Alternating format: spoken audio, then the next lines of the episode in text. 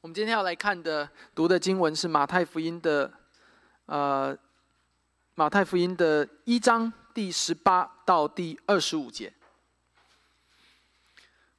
马太福音一章第十八到第二十五节，我想这是一段大家都非常熟悉的话语，啊，一段非常熟悉的故事。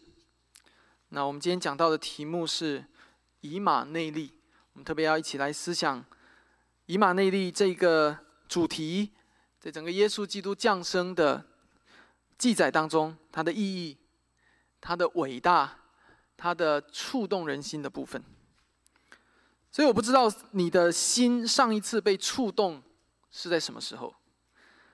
你还记得你的丈夫或者你的妻子曾经对你说过的最令你心动的一句？告白是什么吗？你想在心里，不用告诉我。啊，不要说啊，这个你们已经老夫老妻了，所以啊，不需要再告白了，不需要在那些啊浪漫的、充满爱情的话语了啊。如果你已经很久没有对你的另外一半说过“我爱你”，我想要永远和你在一起一类的话。我鼓励你今天聚会结束的时候，尝试的对你的配偶说一句：“啊，我保证你能拥有美好的一天。”但是我们今天并不是一场这个这个婚姻和家庭的讲座啊。但是在讲到开始之前，我想鼓励大家一起去思考这个问题：上一次你的心被触动是什么时候？那一句令你心动的告白是什么？啊，啊，我们在今天的讲道当中，我们要一起来聆听、来认识的。是那位创造宇宙天地万有的上帝向我们所发出的最激动人心的、最令人心动的告白。请你记住，这个告白并不是来自于某个好朋友，不是来自于某个你所敬仰的人物，也不是来自于你的弟兄姐妹或者你的牧者，或来自休斯顿市长，或来自美国总统。这个告白是来自那位统管宇宙、那位万王之王、万主之主。那位创造的你，赐给你生命气息的上帝，在进入今天的经文之前，我们先不把这个告白的内容很详细的展开，我们先来一起来看今天的经文。随着我们讲到的深入，我会把这个人类历史上最动情的告白告诉你。所以，我们一起来看马太福音的一章十八到二十五节。耶稣基督降生的事记在下面。他母亲玛利亚已经许配了约瑟，还没有迎娶，玛利亚就从圣灵怀了孕。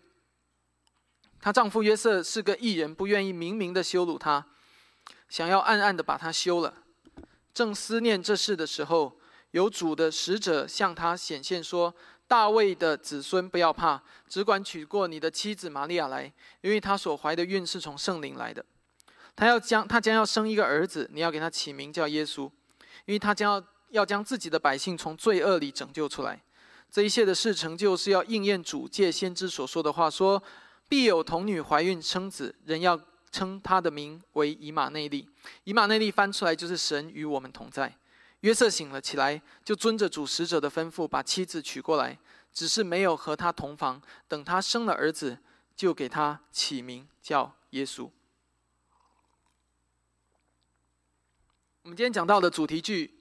跟我刚才的开头啊是一致的，我已经跟大家说了，以马内利是上帝对世人最美的旨意。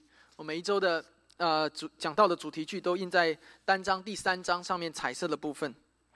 以马内利是上帝对世人最美的旨意。在今天的经文当中，我们其实读到了一系列的活动，这一系列活动有天上的活动，也有地上的活动。而天上的活动和地上的活动全部加起来，天使做了事情，约瑟做了事情，啊，所有的这一个玛利亚也做了事情，所有的这一切的人的顺服啊，天使的宣告，所有的这一切共同成就的一件事情，就是耶稣基督的降生。我们首先要看到的就是玛利亚和约瑟这对夫妻在这里他们的回应，他们如何回应？一件非常令人匪夷所思的事情，就是童女怀孕生子。在这里，马太福音是从约瑟的角度来描述这件事的，而路加福音是从玛利亚的角度来描述这件事的。所以由此你可以看见，两本的福音书对基督降生的事情采用不同的角度。如果你还记得我们上周的讲到，你会记得马太福音的第一读者是谁？是犹太人。啊，马太福音最主要的目的是写给当时的犹太人。来向他们证明，向他们让他们认识到耶稣就是旧约中应许的那位弥赛亚。所以，所以犹太人非常很自非常自然，他们注重什么？他们注重家谱，他们注重出身，他们注重血统啊。所以上周很自然的，马太就从耶稣的家谱开始写。啊，很自然的，当他记载到耶稣在地上的父母的时候，他就非常强调约瑟到底是谁啊？因为约瑟是大卫的子孙。这决定了耶稣啊拥有潜在的那个王权，他是合格的大卫的后裔，可以做王的那一位。而同样的，如果你还记得我们上周提到路加福音的写作目的的话，路加福音要证明是耶稣是人子，是完全的人；马太福音要证明耶稣是完全的弥赛亚。路加福音证明耶稣完全的人，所以他很自然的从女性的角度，从母亲的角度去写耶稣是从玛利亚所生的。耶稣不是天上就直接降下来的，他是从地上的母亲所生出来的。在描述玛利亚究竟如何从啊这个这个天使那里知道自己从圣灵感孕而怀上耶稣。在这里，不同的福音书从不同的角度，却在指向同一个事实。这个事实就是经文说，当时玛利亚已经许配给约瑟，但是还没有迎娶。也就是当时玛利亚已经订婚了，但是还没有出嫁。然后玛利亚就从圣灵怀了孕。在这个过程当中，玛利亚没有和任何的男性发生过性关系，没有与人亲近，但是却从圣灵怀了孕。如果你还不是基督徒，你一定会对这一件事情匪夷所思，因为按照你的认知，按照你的经验，按照知识，按照我们正常人类的知识，我们的头脑里并没有这个知识点。一个女性在不和男性的接触的情况下，可以怀孕出生出另外一个人。而是的，这就是上帝的作为。玛利亚从圣灵感孕，不仅如此，这也是基督教信仰的核心之一。这意味着。每一个基督徒都应该在这件事情上有所思考，并且决定你如何回应。其实不管是基督徒还是非基督徒，这背后有很多我们需要谈论的内容。但是由于时间的关系，我们只能把一些很简简洁的重要的结论呈现给大家，来帮助大家来思考从圣灵感孕这件事情。首先，从圣灵感孕是一个完全的神迹，是一个完全的神迹。什么是神迹？世俗的人可能会定义说，神迹就是超自然的事情，神迹就是啊，这个按照人类固有的知识体系和经验无法解释也无法理解的事情。但是，我想基督徒我们要在上面加上一个更新的定义，一个更具体的定义，就是神迹是神做的事情，是神所完成的事情。中文翻译的很好，中文翻译神迹，就帮助你直接就很直观的理解神迹是什么？神的事迹，上帝的事迹，他所做成的。我相信无论是基督徒还是非基督徒，无论呃呃呃这个你处在你生命的哪一个阶段，我相信你对圣经当中所提到的那一些的神迹，都或多或少产生过疑问。天上。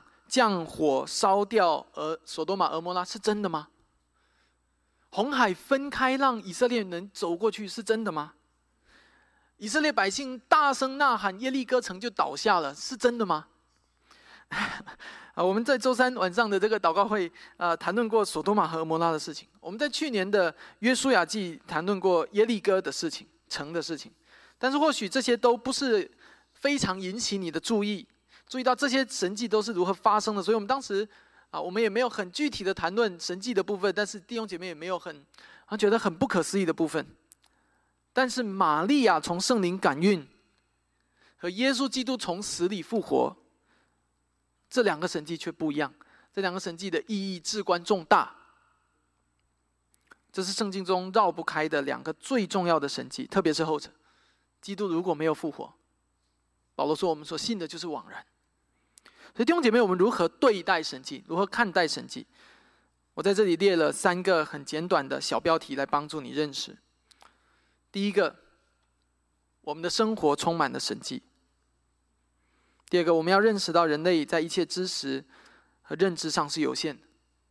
第三个，我们应该在谦卑的信心中去领受。首先，我要说，我们的生活里面充满了神迹，以至于你不要以为神迹是非常稀有、非常罕见的事情。我们刚才已经提到的神迹，就是神的事迹，神所能做到的事情。比如，在二零二三年七月二日的上午，我们从四面八方来。我们不同的民族、不同的身份、不同的工作、不同的年龄，却为了同一个福音而坐在同一个大厅里，这是一个彻头彻尾的神迹。这个神迹乃是细化在我们每一个人生命当中，上帝如何使用不同的方式。来拯救我们，所以我相信每一个人都有很不同的信主的经历和见证。从一开始的动机，到你来到教会，到你如何呃，可能在你的生命中有过远离神的经历，又重新的回来，到最终你成为一个基督徒。每一个人都有不同的故事。回想一下你信主之前的样子，你能想象那一个曾经在罪的泥潭当中打滚的你？如今却成为一个敬拜上帝、信靠福音的人，坐在这里，你能相信吗？基督徒们，如果我们不能够从我们自己的悔改信主的过程中认识到这是一个彻头彻尾的神迹，如果你不能够完全的认识到这是上帝完全的工作，如果你不能够认识到这一点的话，请允许我很严肃的说，那你需要思考一个问题，就是你是否真的重生？如果你还以为你今天能信主是因为你做的比别人好，是因为你有什么优点，因为你比较优秀，所以上帝才拣选了你。如果你是这样子认为的话，那么很有可能你所听见的、曾经听见的是一个假福音，很有可能你还不认识真正的福音，也因此很有可能你还没有真正重生得救。一个罪人能够悔改、能够信主，不是因为他悟性高。用其他宗教里的话说，不是因为他有慧根，不是因为他很有很聪明的思考的能力、哲学的能力，不是因为他心地善良、纯洁、心软，不是因为他不做坏事，全部都不是。一个罪人能够悔改，能够承认自己的罪，这本身就是一个神迹。上上周，优米和淑娟在我们当中做公开的见证。认罪悔改信主接受洗礼，这就是发生在我们当中的两个神迹，不是我们有什么功劳，不是我们有什么本事，不完全是出于，完全是出于上帝的主权，上帝作为。所以基督徒你要认识到，你信主本身就是一个神迹。不仅如此，接下来的这句话我要对现场在座的非信徒说，当然同样也是说给现场基督徒听的。现场在座的。还不是基督徒的朋友们，我告诉你，你今天去哪里看神迹呢？当你踏进教会，当你看见一个一个蒙主所拯救、所翻转的生命的时候，你就在见证这就是上帝的作为，见证这许多的神迹。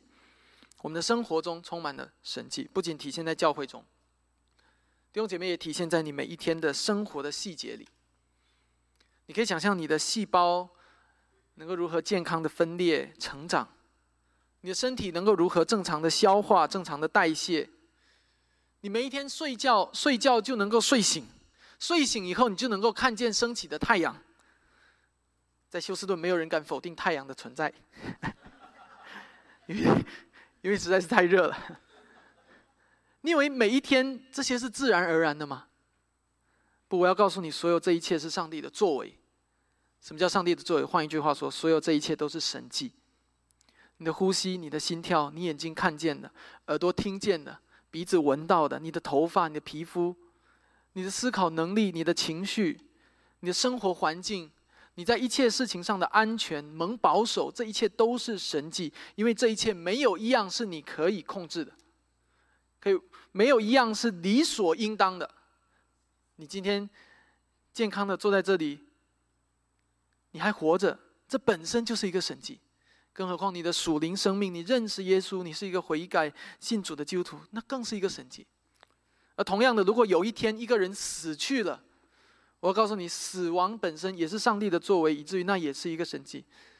因为死亡正显明了上帝是那位赐生命的主，也是那位收回生命的主。所以无论是生是死，我们都要为着这一切的荣耀，而为了这一切而将荣耀归给上帝。这是第一点，我们的生活里充满了神迹。第二个，我们如何对待神迹？我们要认识到人类在知识和认知上的有限。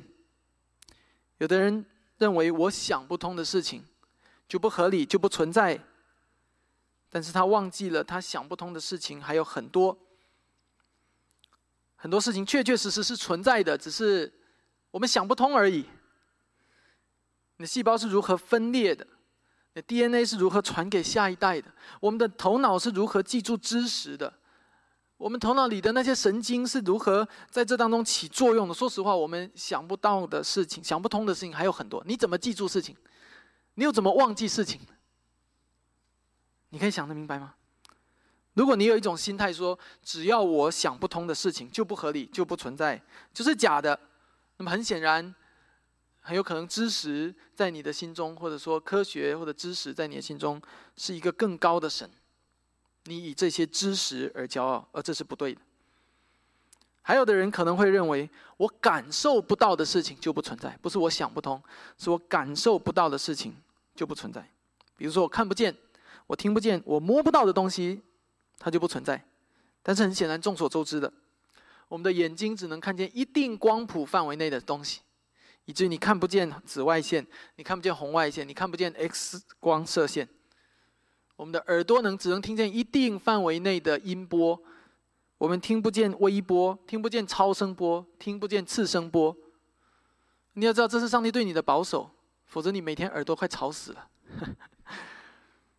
我们的手摸不到单个的细胞，你感觉不到，你怎么摸到那么小的东西？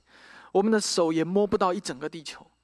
我们的感官何等的有限，以至于我们不能完全用感官来判断我们所认识的事物。还有的人可能会认为，他既不是我想不通就不存在，或者我感受不到就不存在。他会说，我没有经过仔细的验证某件事情就不合理，它就不存在。但是这样的人却没有认识到，其实你每一天的每一件事情，都是你未经验证就做的。你不会试一下出门安不安全，验证一下再出门，因为你如果验证完，那只是验证了，你出门那一下还是要靠着信心踏出去。最终你可以试验一百次没问题，但第一百零一次你还是凭着信心，因为你怎么知道第一百零一次就不会出问题呢？我每一天其实都是靠着信心而活的。简单来说，在我们的生命当中，有太多的事情是我们没有验证，我们就直接相信接受了。比如，你怎么能够接受这个国家真的在两百多年前制定的宪法？你见证那个过程了吗？我们都不是活在那个年代的人，不只是因为有人说“哦，那是美国的宪法”，所以当别人告诉你的时候，你就相信了，但是你没有验证。换一个例子，你怎么能够相信说几千年前有一个人叫孔子，他的语录被写成了《论语》？你没有办法验证，但你为什么就相信呢？我不知道你有没有思考过这样的事情，就是因为有一本《论语》在那里，人家告诉你这是孔子所写，于是你就相信了。为什么以上这些都？没有问题，我们都不曾经历，却愿意相信。但是到了圣灵感孕的时候，人类坐不住了。为什么？人类就要跳起来质疑。为什么？因为很重要的原因，因为这触及到了每一个罪人最深层的尊严，就是那个罪的尊严。因为如果圣灵感孕是真的，那么基督就是从天而降的弥赛亚，这件事情就是真的。那么就意味着我不再是这个世界的王了，上帝才是这个世界的王。那么从此就意味着我不再是老大了，上帝才是老大。他不仅是这个地球的这个世界的老大，他还是我生命的王，他要掌管我的生命。那就意味着我就必须听从他，必须顺服他，跟随他，敬畏他，尊崇他。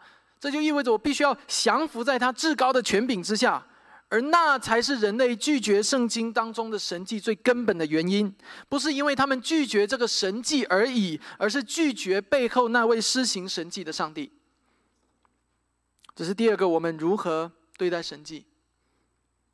第三，我们如何对待神迹呢？我们应该在谦卑的信心中去领受。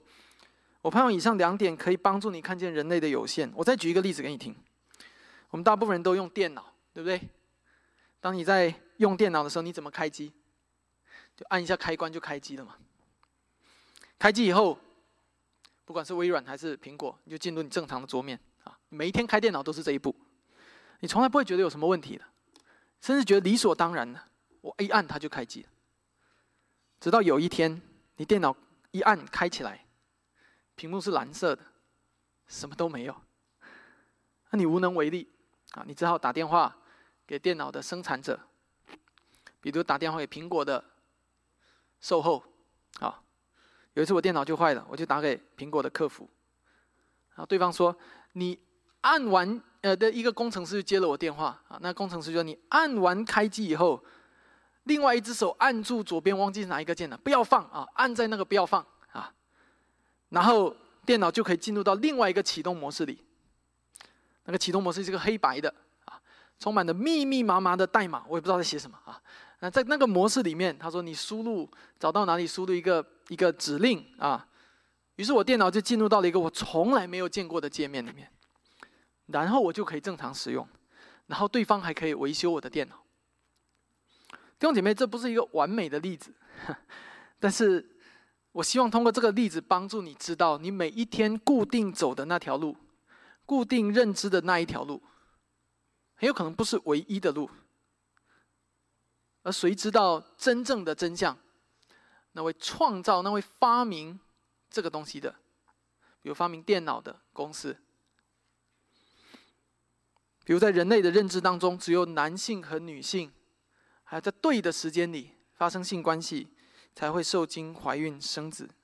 但是你不要忘了，你只是你身体的使用者。却不是你身体的发明者，而唯有上帝才是那位你身体的发明者。而上帝存留了另外一个怀孕的模式，只在人类的历史中使用过一次，那就是玛利亚从圣灵感孕。奇妙吗？不要忘了，你只是你身体的使用者，你只是天地万物其中一个受造者。你不是你身体的王，你也不是宇宙的王。你不要被那些罪人的叛逆的思维所迷惑了，以为人类有多了不起，人类可以洞察一切，不是的。上帝把你的身体只是托付给你来管理，但他是那位真正的创造者、发明者，也是生产者，那是上帝。所以 miracle 中文翻译的很好，叫神迹，就在告诉我们有一位神，他是又真又活的，他行万事，人是人无法理解的。但是他是终极的掌权者。时间关系，我们需要暂时离开对神迹这一件事情的思考，来继续点名玛利亚从圣灵怀孕这件事的其他的一些要点。我要在这里，我们我我们需要在这里认识到第二个要点，就是玛利亚从圣灵感孕，不是玛利亚有什么神圣之处，而完全出于神的拣选和主权。那你要知道，从初代教会建立的大公教会以来。人们其实，在长期的过程当中，一直对这一点有一些的误解，以至于即使到了今天，一些的天主教会仍然陷在这个泥潭当中。人们非常想要找出一个原因来解释，为什么是玛利亚，不是其他人。人们希望竭尽全力的解释，耶稣从玛利亚的子宫生出来，但是耶稣却没有犯罪，这件事究竟是怎么发生的？想到最后，他们得出了一个结论：一定是玛利亚足够圣洁啊！一定是玛利亚这个怎么样没有犯罪。所以在天主教当中也流传的一个一个教，其中一个教义叫做玛利亚无染原罪论。也许你听过，也许你没听过。也因此，天主教会在敬拜上帝的时候，不仅敬拜耶稣基督，他们也同时敬拜玛利亚，因为她不是一般的女子，她是没有沾染罪的女子，不然怎么能够生出无罪的耶稣呢？弟兄姐妹，你要需要认识到的是，在这一切的背后的本质到底是什么？在这一切背后认知的这种不合乎圣经的认知的背后的本质，是人类非常希望通过自己的理性去推测出一个合理的原因来解释为什么玛利亚是被选中的那一位。人们也非常希望在这种认推测和猜测中去寻找到一点点，哪怕只要一点点人类可以自夸的资本就好了，一点自自夸的立足之地就好了，免得在整个救恩当中。没有什么贡献，这就是为什么人们会对玛利亚有如此高的着迷，好像她是不是一，她一定是无比的圣洁才会被选中。而你要知道，这就是极其可怜的罪人的思维，因为上帝的救恩临到我们，完全不是出于我们的行为，不是基于你做了什么，而是基于上帝做了什么。上帝的救恩临到玛利亚，不是因为玛利亚有什么神圣之处。上帝的行动基于他的主权，不基于我们的意愿。所以，你如果真的想知道玛利亚在这件事情上贡献了什么，你在救恩当中贡献了什么，人在上帝的计划中贡献了什么，我可以非常清楚的告诉你：，你对主耶稣基督救赎大功所做的唯一的贡献，就是你的罪。除此之外，nothing。求主谦卑我们的心。也求主使我们带着谦卑的心来思想玛利亚蒙上帝拣选。我们接下来来转向玛利亚和约瑟，来设身处地的思想这对夫妻的处境。那我们再次回到经文当中，第十八到第十九节，耶稣基督降生的事记在下面。他的母亲玛利亚许配的约瑟还没有迎娶，玛利亚就从圣灵怀了孕。结果她的丈夫约瑟是个异人，不愿意明明的羞辱她，想要暗暗的把它修了。思想一下，在一个古老的、传统、保守的社会里面，在一个律法繁杂的社会里面，在一个女子犯的奸淫就要被处以死刑的文化当中，玛利亚在婚前就从圣灵怀了孕。玛利亚压力大不大？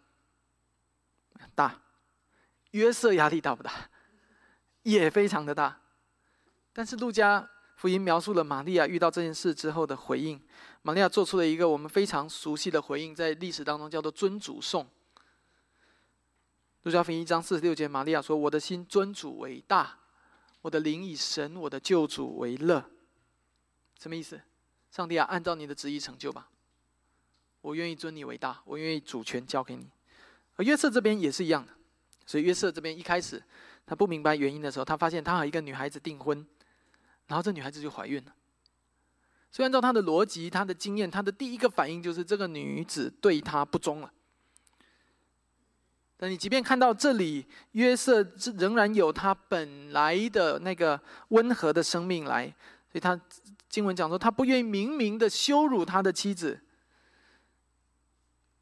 他只是想要暗暗的和玛利亚解除婚约，因为只要还没有结婚，就还有毁约的余地。所以看到约约瑟在这里所考虑的，并不是如何为自己伸冤，他在考虑如何保护好玛利亚，不要让他因为这件事情就啊，比如说被处以死刑啊，或者被公开的审判。所以其实在这里，约瑟已经有他本身很难得的生命的品质了啊。男性你要知道，在古代犹太社会当中的男性，常常是名声和尊严的奴隶。你听懂什么意思吗？就是是非常在意自己的名声和尊严，丝毫不允许自己的尊严受到侵犯。这是犹太社会的男性啊，特别在那个环境当中。但你回头看今天这个世界上的人，也是如此啊，特别是男人 啊，这个世界上任何的东西都比不上男人的面子和尊严。所以你常会看到一个男人为自己的尊严而战，为自己的面子发怒。为自己一点点的这个委屈，就就咆哮发脾气。这事情放在我们每一个人生命当中，包括我自己。你不要以为这种事情是理所当然的。嗯，每一个人都在为了自己的面子、尊严而活。我要非常清楚的告诉你，这就是罪，这就是我们的罪，并且我们每一个人，这是我在我们生命当中最难克服的罪，也是拦阻我们成圣的最大的。绊脚石。我在说，世对于世俗人而言，名声面子是他的衣裳；对外面不信的人来说，但在上帝面前，任何罪人的名声、面子是破烂不堪的衣裳。如果福音不能够成为我们最深的安全感的来源的话，我们永远只会活在自己的世界里面，端详着自己那个破烂不堪的自尊，然后自我陶醉，然后发出啧啧的赞叹，而那是一个可怜的生命。弟兄姐妹，玛利亚对玛利亚从圣灵感孕这件事情，对玛利亚和约瑟而言都是一个极大极大的挑战。但是与此同时，我们也看见这对夫妻在听见天使的宣告和指示之后，他们的回应很简单。玛利亚听见天使的声音以后，她要做的一件事情，他只有一个选择，呃，他只有两个选择：他要么用尽各种方式来证明自己的清白。要么忍受世人的误解、诽谤，甚至是恶毒的谩骂，但是却顺服神的意思。对约瑟来说也是一样的，他也有一个选择要做。他听见天使的吩咐以后，他要么一意孤行，坚持自己作为一个男人的尊严和玛利亚解除婚约；他要么陪伴玛利亚走这条人生的苦路。说白了，就是他要么为自己而活，要么为上帝而活。他就是两个选择。但最后，你看到玛利亚说：“我的心尊主为大。”约瑟，你看到二十四节，约瑟醒了起来，就遵着主使者的吩咐，把妻子娶过来。第二十四节，这是约瑟的回应。而在这里。你会看见最关键的关键词就是遵着主使者的吩咐，因为那是一个完全顺服的动作，一个完全放下个人尊严、放下自己的自我中心的欲望，甚至是放下整个人生的梦想，把自己完全交托给神的一个动作。约瑟在这里和玛利亚的宣告是同步的，他们都在共同宣告一件事情，就是他们的人生是尊主为大的人生，一个尊主为大的人生。是一个宁可让自己的梦想失败，也要让上帝的心意成就的人生。一个尊主伟大的人生，是一个放弃自己生命主权为主所用，放弃为自己图谋大事，而完全让上帝国度的心意充满他生命的人生。一个尊主伟大的人生，是宁可忍受世俗的逼迫，宁可被世人冤枉、诽谤，甚至谩骂，也愿意靠主往前行走的人生。现在弟兄姐妹，永远不要以为作为一个基督徒，这一生就是一帆风顺、健康平安、发财长寿。不，成为一个基督徒，意味着魔鬼撒旦在这个世界上多了一个不甘心，意味着罪恶在这个世界上少了一个同盟者，也意味着罪恶要向我们这一生发起最疯狂的进攻。这意味着你会经历世上的世界罪人疯狂的进攻，甚至这种罪的进攻是来自教会中我们这些尚未成圣的人们。不要以为成为一个基督徒你就走上了人生巅峰。你要认识到，成为一个基督徒意味着，就如希伯来书所说的，成了世上不配有的人。为什么不配有？因为我们不跟随罪恶，所以世人就嘲笑我们。就讥讽我们，就逼迫我们，却要知道这个世界不纪念我们，那就对了。有神在天国中纪念我们就足够了，所以不要尝试着逃避罪的逼迫，因为就连基督来到这个世界上，圣经也说他到自己的地方来，自己的人却不接待他，连基督都是经历这样的事情。基督徒不受这个世界的接待，根本的原因是真理不受这个世界的接待。因为世界握在恶者的手下，因为世界都喜爱罪恶，不喜爱真理，所以玛利亚和约瑟在这里回应不是个例，他们的回应反而是每一个基督徒生命应该有的真实写照。亲爱的弟兄姐妹，你准备好为了忠心跟随主而可能被这个世界逼迫甚至唾弃的代价吗？最后我要勉励你的是，虽然这一生跟随基督有代价，但这代价是值得的。Is worthy because our God is worthy。这个代价是值得的，因为我们的上帝配得我们，值得我们如此忠心的跟随他。我们的上帝配的，真理配的。我们要进入到第二十一节来看，并且引申到二十二和二十三。我们要看见耶稣这个名字和他的意义，并且从中看见上帝对世人的心意。我们都认识耶稣，我们都信靠耶稣，我们也都跟随耶稣。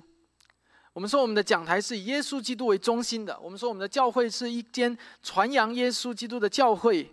但我想说，很多的时候，我们仍然要再次被提醒，耶稣这个名字到底什么意思？我们上周已经提到了，基督是什么意思？大家还记得吗？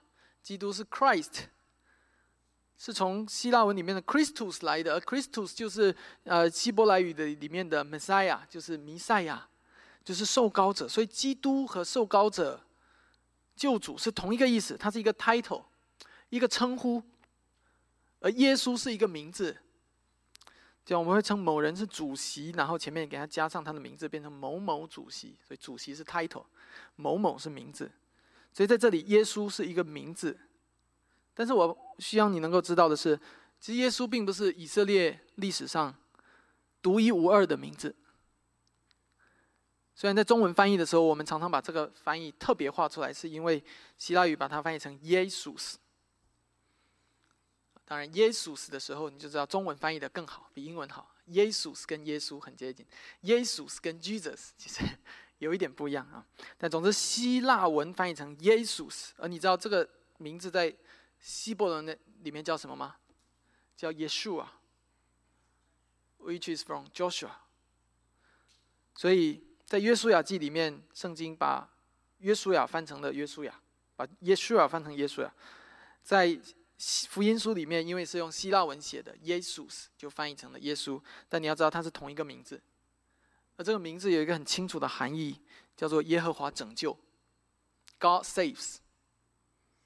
所以，耶稣的名字什么意思？耶和华拯救，或者说上帝拯救。我们在这里看到的经文很清楚的，天使进一步说：“你们要给这个孩子起名叫耶稣啊，因为，因为什么？因为他要将自己的百姓从罪恶里拯救出来。”哇，这就是一个更进一步的意思。你把这个孩子取名叫上帝拯救，结果呢？这个孩子。要把自己的百姓从罪恶里拯救出来，这就意味着这个孩子是耶是上帝本身。天使在这里宣告了耶稣的神性，指出耶稣就是上帝本身。上帝拯救，God saves，就是通过这个孩婴孩来拯救。原来那一位在旧约当中被称为 Joshua 约书亚的领袖，是一个弥赛亚的预表。原来有一位真正的终极的 Joshua。出生了。天使说：“你要把他的名字起名叫耶稣啊，Joshua，耶稣，耶稣。”在旧约里面，约书亚带领以色列进入迦南地；在新约里面，耶稣要带领他属灵的以色列百姓进入天上永恒的安息。弟兄姐妹，那是一个何等荣美的应许！耶稣的名字就是耶和华拯救。而今天，你需要被拯救吗？这是很多人人信主的一个很大的障碍，因为他说：“不，我不需要拯救，就像其他很骄傲的罪人一样。我相信我足够强大，我相信我可以靠自己的能力、自己的意志、自己的本事，使我在这今生过上好日子、好生活。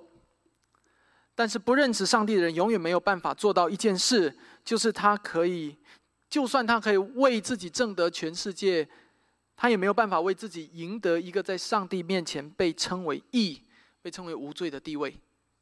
一个人可以拯救自己脱离世上的饥饿和贫穷，却永远没有办法依靠自己拯救自己脱离灵魂上的饥饿和贫穷。以至于一个人可以在这个世界上过着灯红酒绿的生活，但是却永远没有办法在夜深人静的夜晚站在繁星下凝视自己的内心，因为他的灵魂是干枯的。好像干旱的地里，因为缺水而扭曲枯干的树枝一样。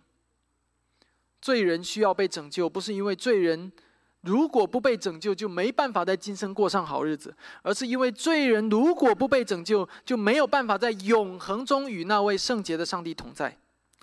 罪人需要被拯救，因为如果罪人不被拯救，他的一生就会像流星一样，很快消失在夜空当中。他的生命或许曾经发出过一点点的光和热，但是因为这一点光和热与上帝至高圣洁的永恒无关，因此很快就被遗忘。他的人生被归结为一场虚空，被归结为毫无意义。罪人需要被拯救，但是正是因为罪人的罪使他骄傲，以至于他永远没有办法认识到他自己需要被拯救。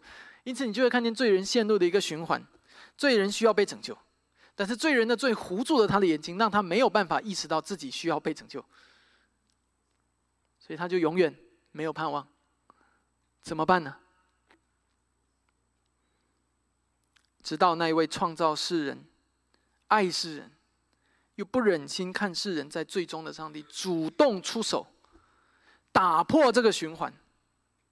他主动告诉罪人，告诉世人，有一位神，有一个得拯救的办法，有一个脱离罪恶捆绑的办法，就是借着一位救主为你而死，而那就是主耶稣基督。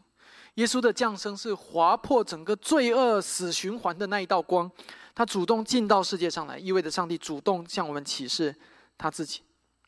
弟兄姐妹，如果不是上帝先主动，我们就不会认识他，我们就不会敬拜他，我们也不会与他和好。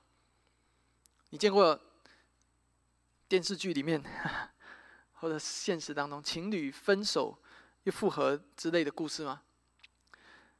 你会发现那个顺序常常很重要，所以你会听见一些分手啊。明明不，明明他都不爱对方了，却因为分手是对方提的，自己就好像被甩了一样。哎呀，哭得好伤心呐！有没有见过这样的事情？啊，啊，或者你又看见罪人就是这样，那个顺序往往代表的面子和尊严，同样也常常因为顺序，两个本来有可能复合的人却没办法复合。为什么？因为没有一个人愿意先踏出那一步，好像踏出那一步是谁先伸出手，谁就亏了，谁就输了。啊，这辈子就被吃定了啊一类的，而这些都是世人从最终发明出来的一些一又无聊又可怜的原则。我在说，面子和名声是罪人最可怜也最破烂的外衣，而作为一个基督徒，我们要知道，福音正是打破了这一切的终极彰显。所以你知道，上帝向背叛他的人类主动伸出手，那是一个极大的舍己。保罗在腓立比书中所写，他是舍弃他的全部，舍弃他的在天上的荣耀，他取了奴仆的形象，成为人的样子，甚至到一个地步，以至于死。用土一点的话说，上帝放下他自己的权柄和荣耀，他甘愿自己亏了，他甘愿自己被不公义的对待，他甘愿自己被吃定了，到了一个地步，以至于死，他失去了所有，以至于死。目的只有一个，为了要与这背叛他的人类和好。其实他不是失去，他只是放下。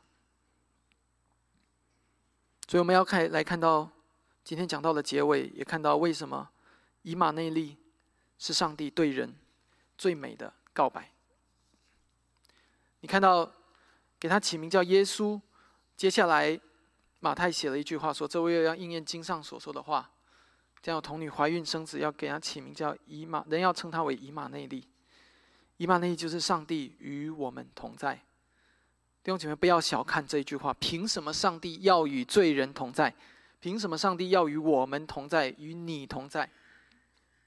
不要自我感觉良好的说，好像我们自己就是配的。不，以马内利是上帝给我们最美、最深情也最动人的告白。就是那位创造宇宙天地万有，也创造我们的主。他本来坐在天上高天宝座上，他统管万有，他是万王之王、万主之主，万有都听他的号令。就像你在约拿书里面看见，所有受造物都听他的号令。他配得最高的尊荣，但是他却因为爱人类，他不仅赐给人生命，而且赐给人灵魂。使人成为有灵的活人，这是独一无二的。他不仅如此，他还赐给人怎么样？他自己的形象和样式，以至于你我今天是上帝形象样式的背负者。他赐给人最高的尊荣和尊严，在他的眼中，成最高，成为最宝贵的。到这里就完了吗？不，还没有完。如果人类只是上帝眼中最完美的创造物，那么上帝就永远把人类留在他身边就好了。这不是什么困难的事情。就像伊甸园一开始的样式就是了。的困难的地方在于，我们的始祖亚当、夏娃却没有尊上帝为大，跟随魔鬼的诱惑犯罪，以至于与上帝为敌。他们现在最终，他们吃了分别善恶树的果子，他们想要推翻上帝的主权，他们按照自己的能力建立自己的主权国度。罪的到来打破这一切的美好，也在圣洁的上帝和罪恶的人类之间画下鸿沟。这就是圣经开端，像我们所说的事情。所以从创世纪第三章一开始，上帝就开始一场无比宏伟的计划。你也可以把这场计划叫做以马内利的计划。上帝最终有一个目标，就是他要重新与人在一起。就如我们今天聚会开始前。我们所读的启示录二十一章，看哪，神的帐幕在人间，那是终极的以马内利又被恢复了。而你知道，在这一场伟大的和好中，是谁先伸出手吗？不是人类，而是上帝。今天不是你比别人有什么更高的知识，你特别的生命特别的有灵光，不是，那是上帝主动与你和好。在最后，今天讲到的最后，我们想，我想。用一个简单的故事来帮助大家更理解以马内利的美妙。这故事讲的是从前有一个国王，他的国度极其广大，他极其富有，他的国度是这个世界上最伟大的国度，以至于万国万民都要向这个国度朝拜进贡。但是这个国家的国王有一次出访的时候，却爱上了一个生活在最穷苦的、最边远的地方，过得最简陋的生活，衣服都是破洞，茅草用呃房子是用茅草搭盖的，这样一个地方的小女子。他们的相爱本来就是一件令人不可思议的事情，但是有一天，这个小女子居然背叛了国王。这个小女子背着他和别的男人上了床，犯了奸淫。不仅如此，这个小女子还向这个国王示威，嘲笑他，唾弃他，最后把这个国王甩了。而当这个国王知道他所爱的女人背叛了他，离他而去的时候，他悲痛万分。我想问你，这时候如果是你，你会打算怎么做？你可能会愤怒，会生气，会想要审判这个女人，会想要把她下在监牢里面，或者把她处以极刑，像犹太社会一样杀死她。但是这个国王最后没有选择做这些事情，虽然这些都是很正常的反应。这个国王最后离开他的王座，脱下他的王袍，摘下他的王冠和戒指，他放弃他国王的地位、权柄、荣耀，他远走他乡，他漂洋过海，饱经风霜，他穿上破衣服、破裤子，他去到这个小女子面前，告诉她：“我爱你，我想和你永远在一起。”他毫不在乎是谁先谁后，因为和爱情相比，尊严和面子都不重要。他主动踏出追求和好的那一步，虽然他不是做错事的那一个，但他却做得像做错事的那一方一样。只是因为他爱这个女子。而后面的故事更加感人。当他去找到这个犯了奸淫的女人，这个女人告诉他：“我已经没有办法和你在一起了，因为按照国家的法律。”我应该被处以死刑，我必死无疑，我们没有办法在一起。但是国王说：“我来替你承担这个死刑。”然后国王站上了绞刑架，国王被杀死了，国王彻底的死亡，国王被埋葬进坟墓里。直到第三天，他胜过了死亡的权势，复活。我想你应该知道我在说耶稣基督的故事，因为在人类世世界当中不可能发生这样的神迹。然后这个国王复活了以后，你知道他做了一件什么事吗？他去欢欢喜喜的娶了这个女子，然后他们永远幸福的生活在一起。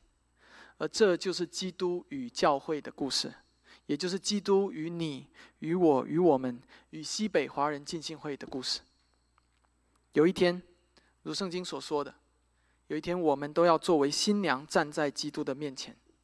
在我面前有一位荣美的丈夫，我们要与他永远连结在一起，而那就是永远的以马内利。